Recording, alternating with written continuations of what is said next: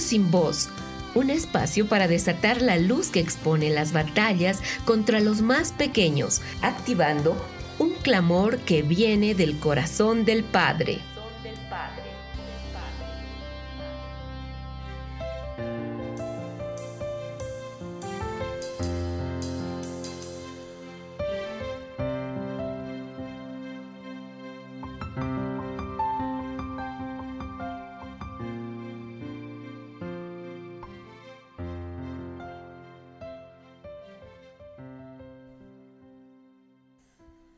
Hola, bendiciones a todos los que en esta hora están en sintonía de Querigma Radio. Este es su programa Niños sin Voz y estamos muy agradecidos con Dios por esta nueva oportunidad de compartir con todos ustedes este clamor por los niños de las naciones. Cada semana ha traído la experiencia de conocer cómo viven los niños en diferentes países y contextos, ya que para identificar la raíz de la injusticia que ellos viven, ha sido necesario inquirir en la historia, la cultura y creencias de cada nación.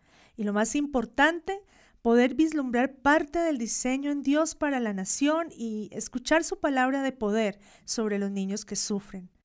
En este programa tenemos parte de nuestro equipo con nosotros y los saludamos desde Colombia. Lorena Beltrán, Karen Torres, Melissa Carvajal y quien les habla, Ángela Narváez.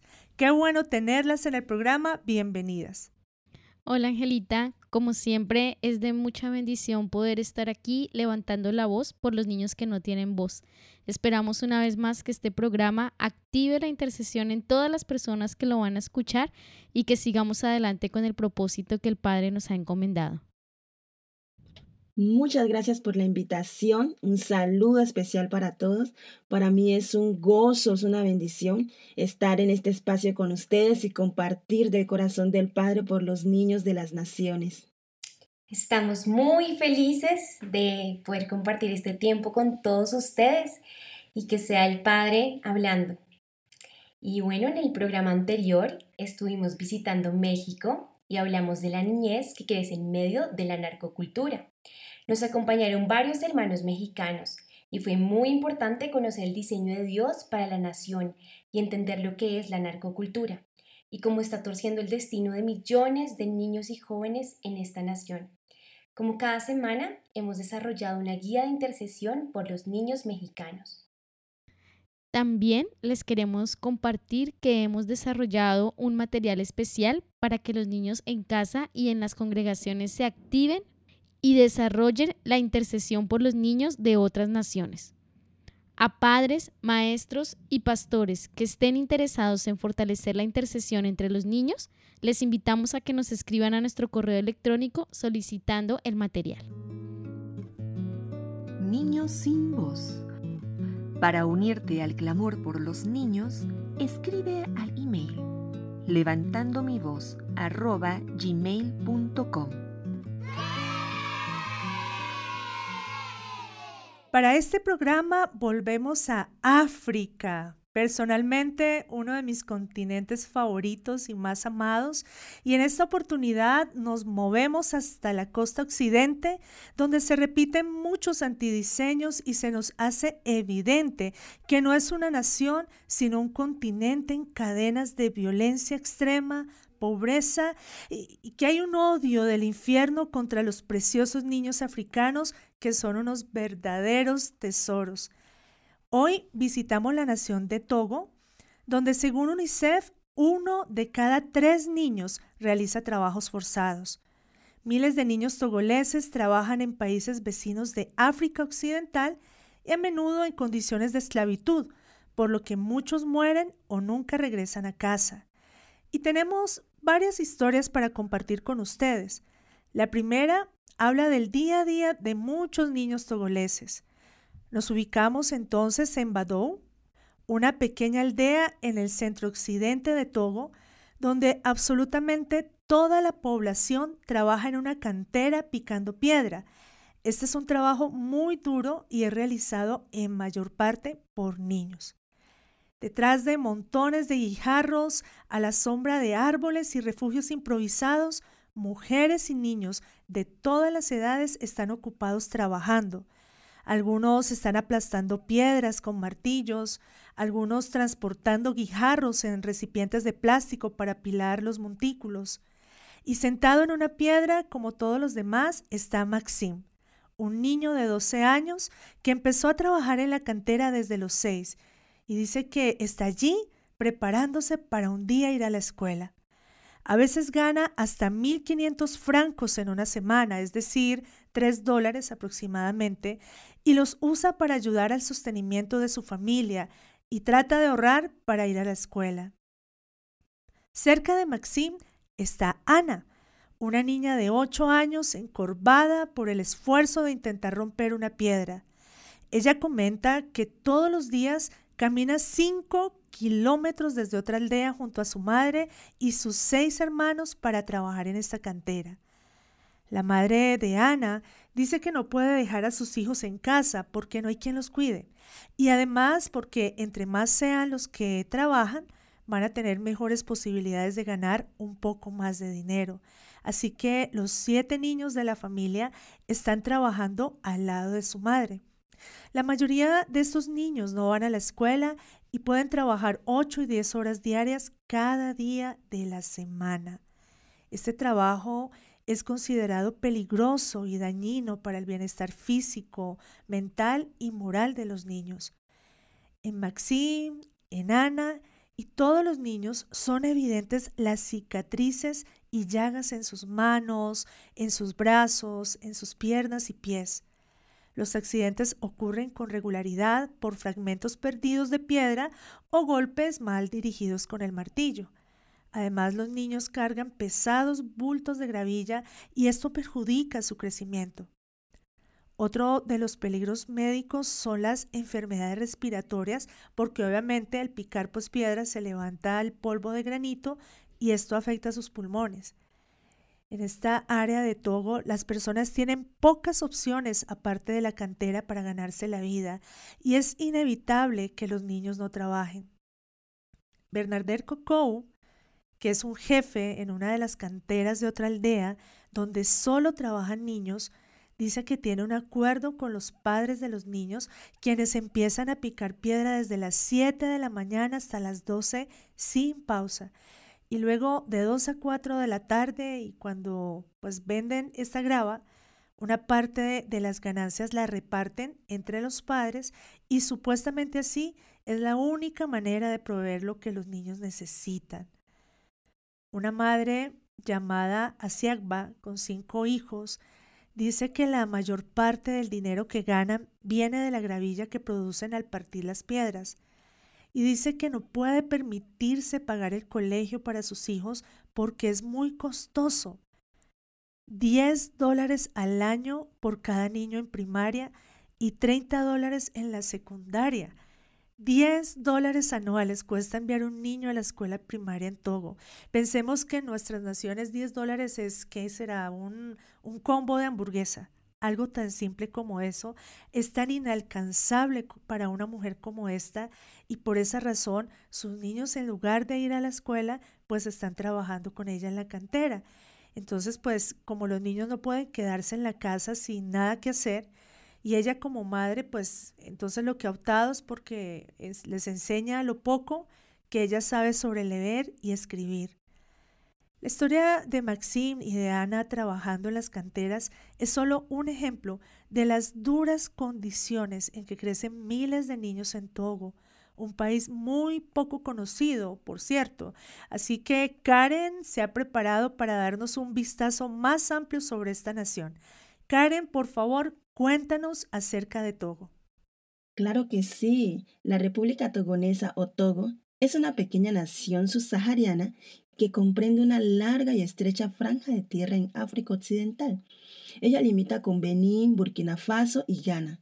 Tiene casi 9 millones de habitantes y es un país con clima tropical y húmedo, con diversos suelos, desde las costas bajas y arenosas en el Atlántico, montañas de poca altura, bosques tropicales, ríos y muchos animales hermosos, típicos de África. El 60% de la población se ubica en la llanura litoral donde está Lomé, que es su capital. y la única ciudad del país. La esperanza de vida al nacer es de 63 años y el promedio de niños por mujer es de 5. A nivel económico, el promedio de ingreso mensual por persona es de 45 dólares. Sí, 45 dólares. Así que un gran porcentaje de la población vive bajo la línea de pobreza. El 31% de los niños que viven en áreas rurales no tienen certificado de nacimiento, lo cual los hace invisibles y sin nacionalidad, impidiéndoles acceder a los servicios básicos de salud y educación. El 39% de las niñas en edad escolar no están escolarizadas y también es muy común entre ellas el matrimonio infantil asociado a la pobreza y a la falta de educación. Un dato muy interesante es que la costa de Togo, junto con Ghana y Benín, es conocida como la costa de los esclavos, una expresión utilizada entre los siglos XVII y XIX para referirse a lo que hoy es la parte del Golfo de Guinea, en África, de donde se capturó una gran parte de los esclavos llevados a América y Europa, y fueron cerca de 2 millones. Y respecto a lo que estás comentando de la esclavitud, Karen, hay que detenernos en este tema, pues encontramos que la esclavitud en África existía mucho antes que los europeos llegaran. De hecho, los europeos se aventuraron pocas veces en el interior de África en busca de esclavos.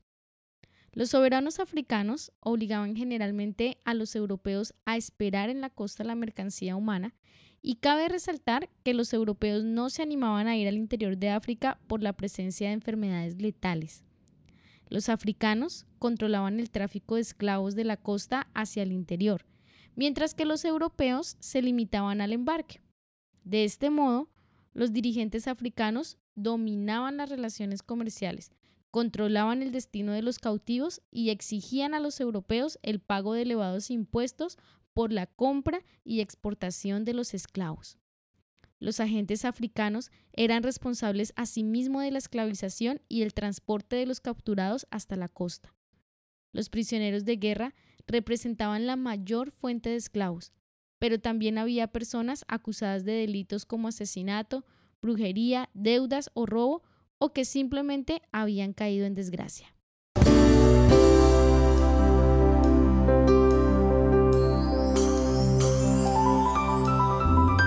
Querigma Radio. Querigma Radio. Desarrollando temas esenciales para una vida cristiana normal.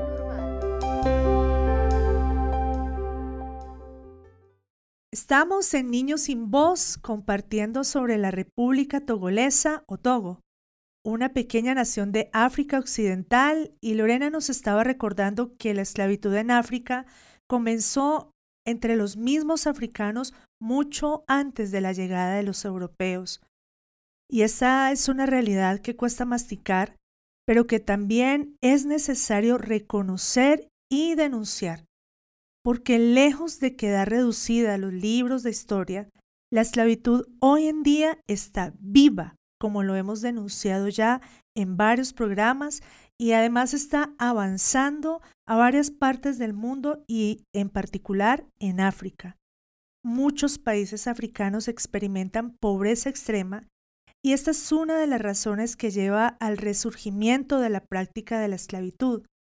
Pero también tenemos que reconocer que hay un enfriamiento del amor y un endurecimiento de la conciencia porque durante el auge de tráfico de esclavos practicados por los reinos africanos y las potencias europeas entre los siglos XV al XIX, lo más codiciado eran los varones adultos, obviamente por su fuerza y capacidad, pero hoy en día los más codiciados son los niños, para trabajos comerciales, para explotación sexual. Entonces, podemos ver un ciclo de iniquidad en este continente que sigue alcanzando a las nuevas generaciones.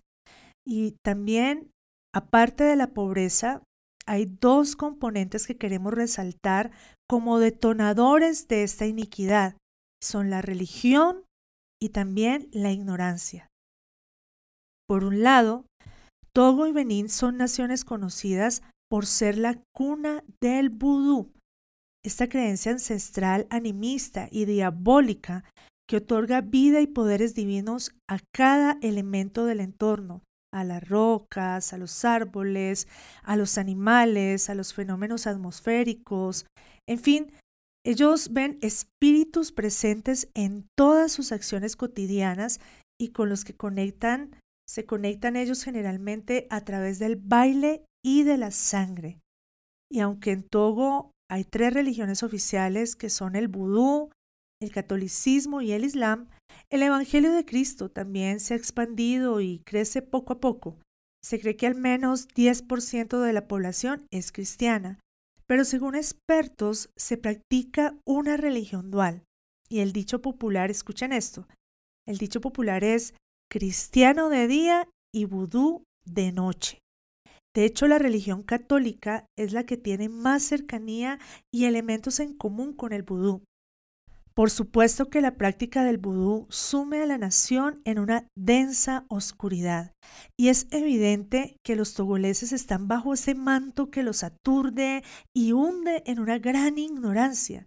Y cuando hablo de ignorancia, me refiero a la manera tan simple que las familias son engañadas y entregan a sus hijos para la esclavitud.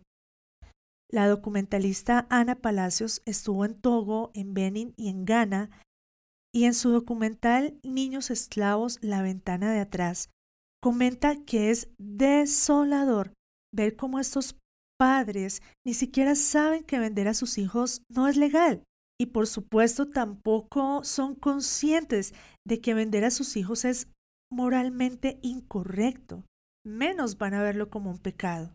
Allí la compraventa de menores es una práctica extendida y aceptada.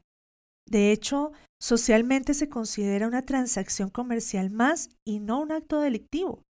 Los traficantes son con frecuencia familiares o amigos cercanos. Les aseguran a los padres que el menor va a aprender un oficio y de esa manera va a poder mandar dinero a la familia. Disfrazan la compraventa como un favor enorme que se le hace a la familia e incluso al niño.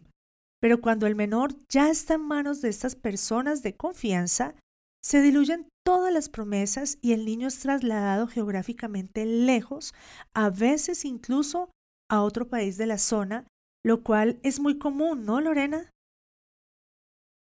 Estos reclutadores ilícitos prometen un empleo lucrativo para los niños y pagan a los padres un anticipo antes de transportar a los menores a Lomé, donde los traficantes someten a los menores a trabajos forzados como sirvientes domésticos, vendedores ambulantes y porteadores, o los explotan en el tráfico sexual de niños. Los empresarios togoleses someten a los niños a trabajos forzados en la construcción, los desguaces, las minas y como mecánicos, a menudo con maquinaria peligrosa. Los traficantes reclutan a niños de Benín y Ghana y los transportan a Togo para realizar trabajos forzados.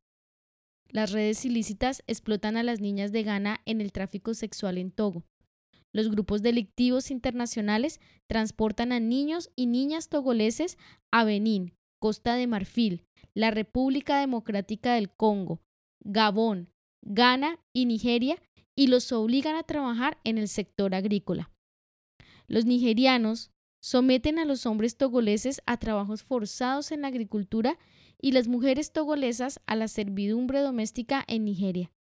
Las agencias laborales fraudulentas reclutan mujeres togolesas para el empleo en Arabia Saudita, Líbano, Estados Unidos y Europa, donde los traficantes las someten a servidumbre doméstica o tráfico sexual. Y este tema, Lorena, de Nigeria, es otro caso muy grave que estaremos revisando en un próximo programa. A veces pasa que niños se van a Nigeria y mueren allí sin que sus padres se enteren de su muerte.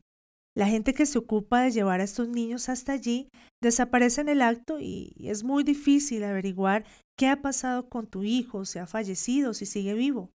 Pero por ahora, Melissa, tú nos tienes algunas cifras globales de esclavitud infantil. Sí, Angelita. Precisamente el proyecto La Puerta Atrás, en asocio con UNICEF, denuncian que para el 2018 había 152 millones de niños esclavos en el mundo, de los cuales 72 millones están principalmente en el África subsahariana, convirtiéndose esta en la región con más niños esclavos del planeta. También el 19,6% de estos menores del continente africano, es decir, uno de cada cinco, vive bajo alguna forma de esclavitud. Es el mayor índice del mundo. El 50% de los 152 millones de niños esclavos tienen entre 5 y 11 años. La esclavitud moderna es un término utilizado para describir una serie de delitos y violaciones de las normas legales que implican tratar a otra persona como si fuera propiedad. Y decir 152 millones de niños esclavos en el mundo es solo tener una aproximación, pues es casi imposible determinar una cifra exacta en medio de tantas zonas remotas del planeta. Lo que sí es que hemos encontrado esta injusticia en la mayoría de naciones que hemos visitado, ¿no? Y se hace necesario que como intercesores podamos poner luz en nuestras naciones para que también sea juzgada toda forma de esclavitud infantil. Estamos en Niños sin Voz compartiendo las condiciones de esclavitud que viven los niños en la República Togolés al occidente de África. Y los invitamos a que podamos tener un Selah. Y mientras adoramos, permitamos que la voz del Padre hable a nuestro corazón sobre los más pequeños. Regresamos en unos momentos. You unravel me with a melody. You surround me with a song of deliverance from my enemies till all my fears are gone. I'm no longer a slave to fear. I am a child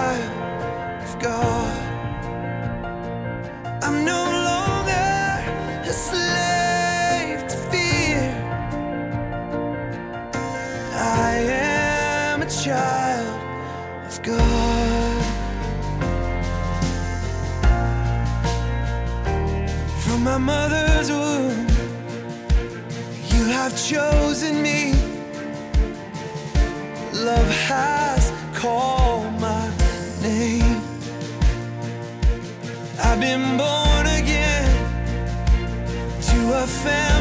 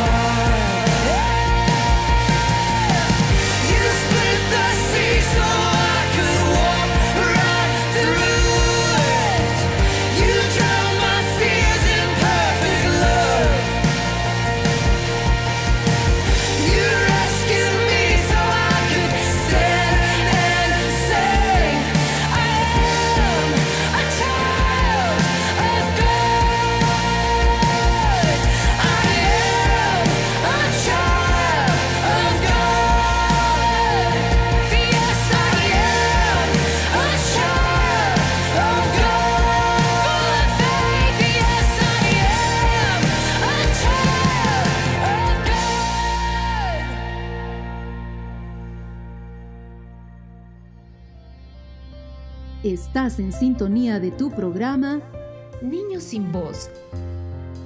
Ya volvemos. Gracias por seguir con nosotros. Estamos en Niños sin Voz denunciando la esclavitud y la injusticia que viven los niños togoleses. Comenzamos hablando de los niños que trabajan en las canteras picando piedra. La realidad es que los niños en el occidente de África son usados para trabajos forzados en la agricultura, canteras, fábricas y esclavitud sexual. Pero ahora queremos poner el foco en un tipo de esclavitud muy particular que se presenta en Togo y en sus vecinas Benín y Ghana. Es la esclavitud a la que los niños son sometidos en los santuarios religiosos vudú. Sí, Lorena, encontramos una práctica común en esta zona llamada trocoshi. Miles de niñas en Togo son llevadas a la fuerza a estos templos vudú en su propio país o en muchas ocasiones hasta Ghana y Benín como pago de deudas de sus familiares. La BBC sacaba un documental sobre Brigitte. Ella fue llevada desde su aldea en Togo hasta un santuario vudú en Ghana porque su tío había cometido adulterio. Las creencias del vudú dicen que cuando un hombre en la familia comete este tipo de pecados, vienen maldiciones y enfermedades enviadas por los espíritus sobre toda la familia y la única forma de calmar a estos espíritus es ofreciendo en sacrificio una niña que debe ser virgen. La niña vivirá en el santuario vudú, será obligada a hacer muchos trabajos pesados, estará mal alimentada y será maltratada. Cuando la niña tenga su primer periodo menstrual, el sacerdote vudú la violará y ella pasará a ser esclava sexual del santuario. Esta historia que nos comentas, Angelita, se hizo conocida a nivel mundial porque precisamente la misma Brigitte denuncia lo que le hicieron. Y aunque los gobiernos han impuesto leyes que prohíben esta práctica, las creencias vudú y el miedo de las personas a las retaliaciones de los espíritus siguen siendo más fuertes y por lo tanto continúa sucediendo. En Togo, más del 50% de las personas practican el vudú u otras religiones animistas, y los fetiches son comunes en los mercados. Hablamos de animales disecados, diferentes figuras demoníacas y aún partes de huesos y fluidos humanos que son vendidos en lugares como Acodesegua, el mercado de fetiches vudú más grande del mundo. Los practicantes del vudú creen que estos fetiches tienen poder para darles protección personal, familiar y de los pueblos, para alejar los malos espíritus y otras necesidades de las personas como atraer lluvias, curaciones y ahuyentar enfermedades. Si bien la práctica del vudú varía ampliamente entre culturas, generalmente implica comunicarse con los espíritus de los antepasados para obtener orientación y poderes.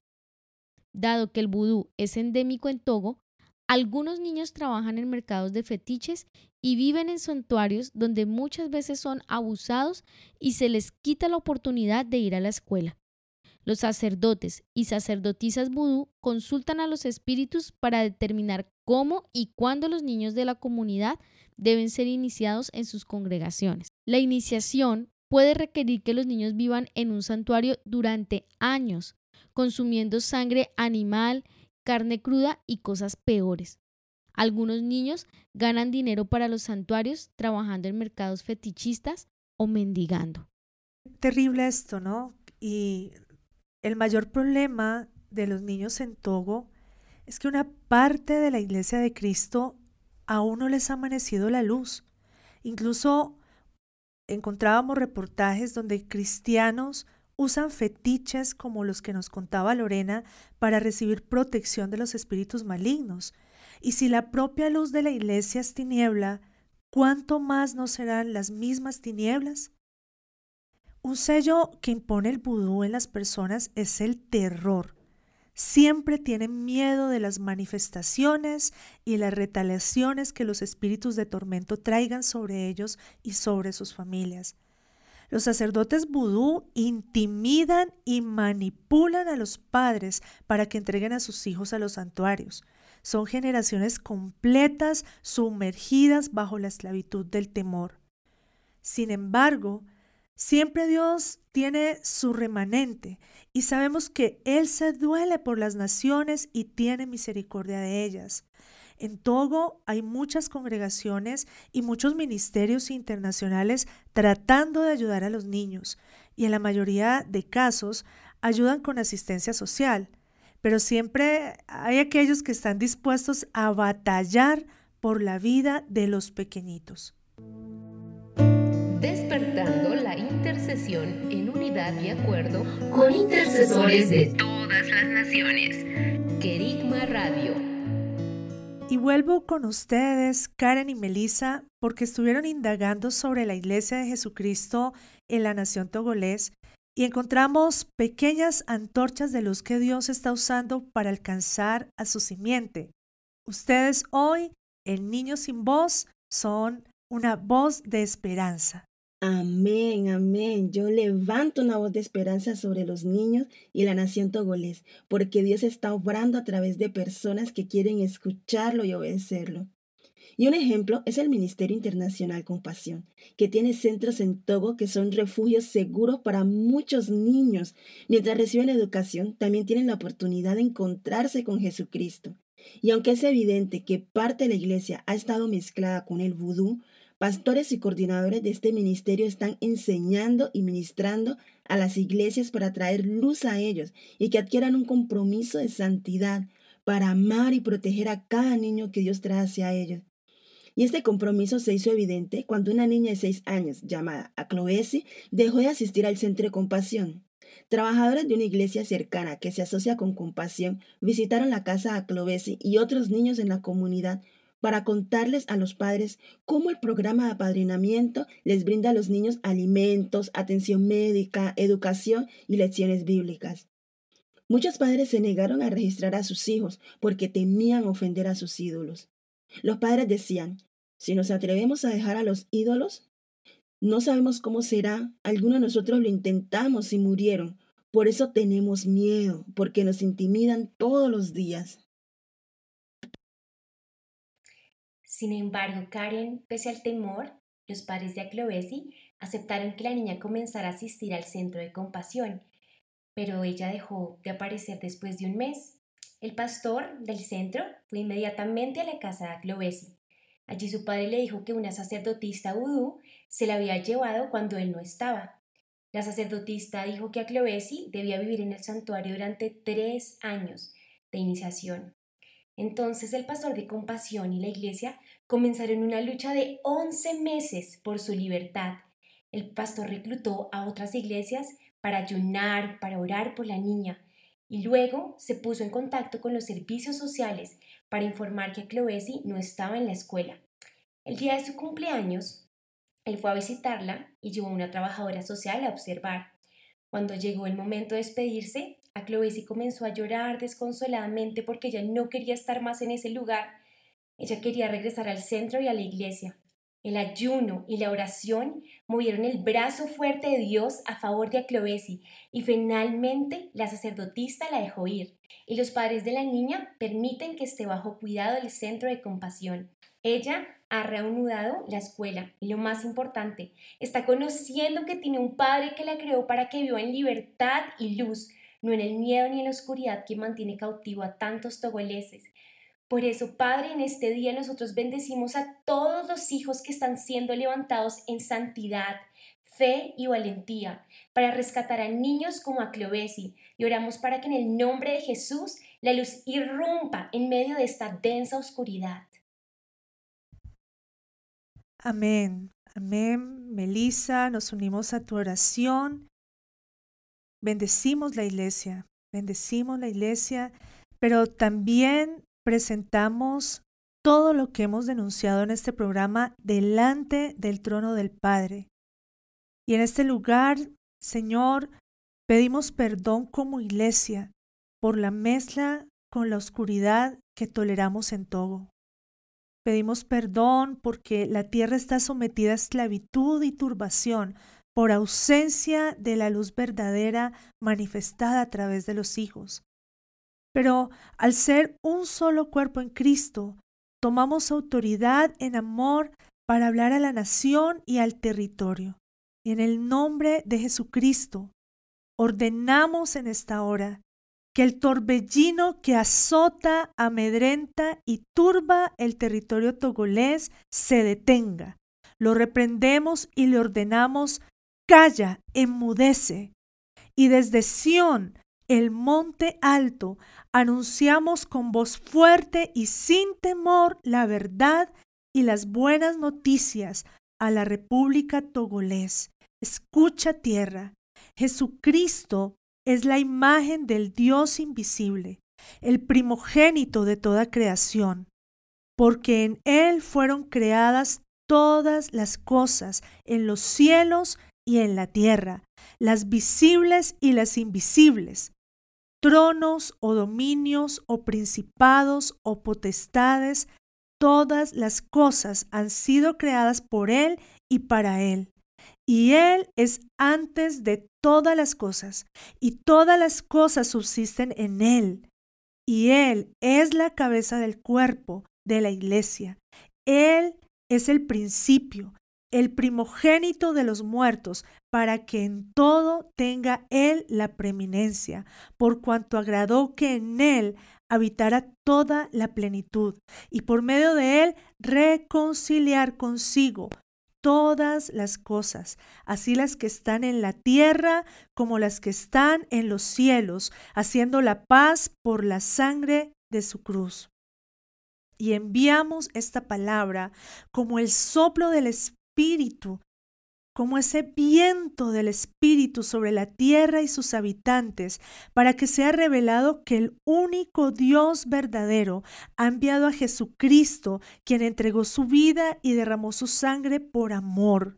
Y ese amor de Dios juzga en esta hora a los espíritus de tormento y terror que han esclavizado a los togoleses. Y el amor de Cristo es un nuevo amanecer sobre la tierra y la creación escucha y reconoce nuestra manifestación como hijos y empieza a respirar ese soplo del Espíritu y la vida de Dios ministra con amor, con compasión a su creación y a su simiente. Y asimismo anunciamos desde Sión que este soplo del Espíritu viene también como viento recio sobre la iglesia de Jesucristo y la despierta.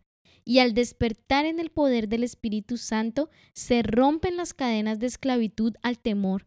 Y llamamos a la iglesia a que confiadamente se acerquen al reino inconmovible que ha sido llamada.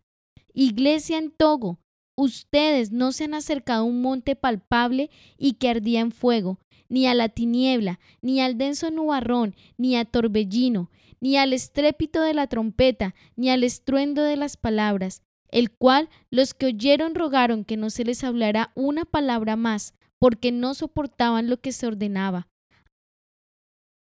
Aún si una bestia toca el monte, será apedreada. Y tan terrible era lo que se veía que Moisés dijo, estoy aterrado y temblando, sino que se han acercado ustedes al monte de Sión y a la ciudad del Dios vivo, a Jerusalén la celestial y a las miriadas de ángeles, a la iglesia de los primogénitos inscritos en los cielos, a Dios, juez de todos, y a los espíritus de los justos hechos perfectos, y a Jesús, mediador del nuevo pacto, y a la sangre del rociamiento que habla mejor que la de Abel. Y nosotros, como iglesia de los primogénitos, nos acercamos a ustedes para ministrarles la palabra de verdad, y los sacamos de las prisiones de temor, de terror, y proclamamos, hijos llenos de fe, hijos llenos de fe, no solo se acercan, sino que se posicionan en lugares celestiales con Cristo, como un reino de sacerdotes que reinan sobre la tierra con Él para gloria de Dios Padre. Hijos que escuchan, clamamos Padre para que tu Espíritu active una iglesia que escuche con atención y obedezca con determinación. Tú rescataste los ministerios y dones. Tuyos son, Señor, y te pedimos que restaures en este tiempo el ministerio profético que ha sido usurpado por la tiniebla. Se levanten en Togo profetas llenos de tu temor, porque solo tú eres santo, solo tú eres nuestro terror. Profetas con vestiduras limpias y apegados a la palabra de verdad. Y conforme la iglesia es impartida por el reino de Dios y su justicia, se escucha la voz del buen pastor llamando a sus corderitos, porque el Señor apacentará todo como pastor y se activan los oídos de los corderitos, de los niños, de las niñas, y Cristo los recoge en sus brazos y los lleva a su regazo para restaurarlos, para protegerlos, para esconderlos hasta el momento de su manifestación. Él sustenta a sus corderitos con amor y envía a sus ángeles a alimentarlos. Y se ve en todo el territorio togolés muchos corderitos, lleno de corderitos que son sustentados con miel, esa miel que abre sus ojos a aquel que es la verdad y la vida, que los llena de fuerza, de la dulzura del Padre que los ama. Son sustentados con leche en abundancia, que activa en sus corazones y en sus mentes la palabra que fue grabada antes de la fundación del mundo, y esta palabra se escucha más alto que toda voz de terror, y la voz de los niños se levanta con nosotros y anuncia, Jesucristo está firme y nos apacienta con el poder de Jehová, con la grandeza del nombre de Jehová su Elohim. Por eso habitamos seguros, porque Él es engrandecido hasta los confines de la tierra y Él es nuestra paz. Y nosotras, Señor, te damos gracias, oh Elohim. Te damos gracias porque tu nombre está cerca de quienes describen tus maravillas, como hoy lo hemos hecho, en el nombre de nuestro amado Señor Jesucristo. Amén. Niños sin voz. Para unirte al clamor por los niños, escribe al email levantando mi voz arroba gmail.com. Así es, y decimos amén a cada palabra que el Señor hoy ha soltado para todos los niños de Togo. Los animamos a que nos escriban y se unan esta semana al clamor por los niños togoleses. Entendemos que en esa nación sobreabunda la gracia de Dios y que hay un depósito poderoso del cielo que debe activarse para el avance del reino de Dios en medio de las naciones. Amén, lo creemos por completo, lo creemos y lo vemos y lo declaramos y creemos que sí y es amén. Bueno, gracias Melissa, Karen por estar con nosotros en el programa y gracias a toda la audiencia y a esos intercesores apasionados por los niños que siempre nos sintonizan. Los bendecimos a todos y será hasta la próxima.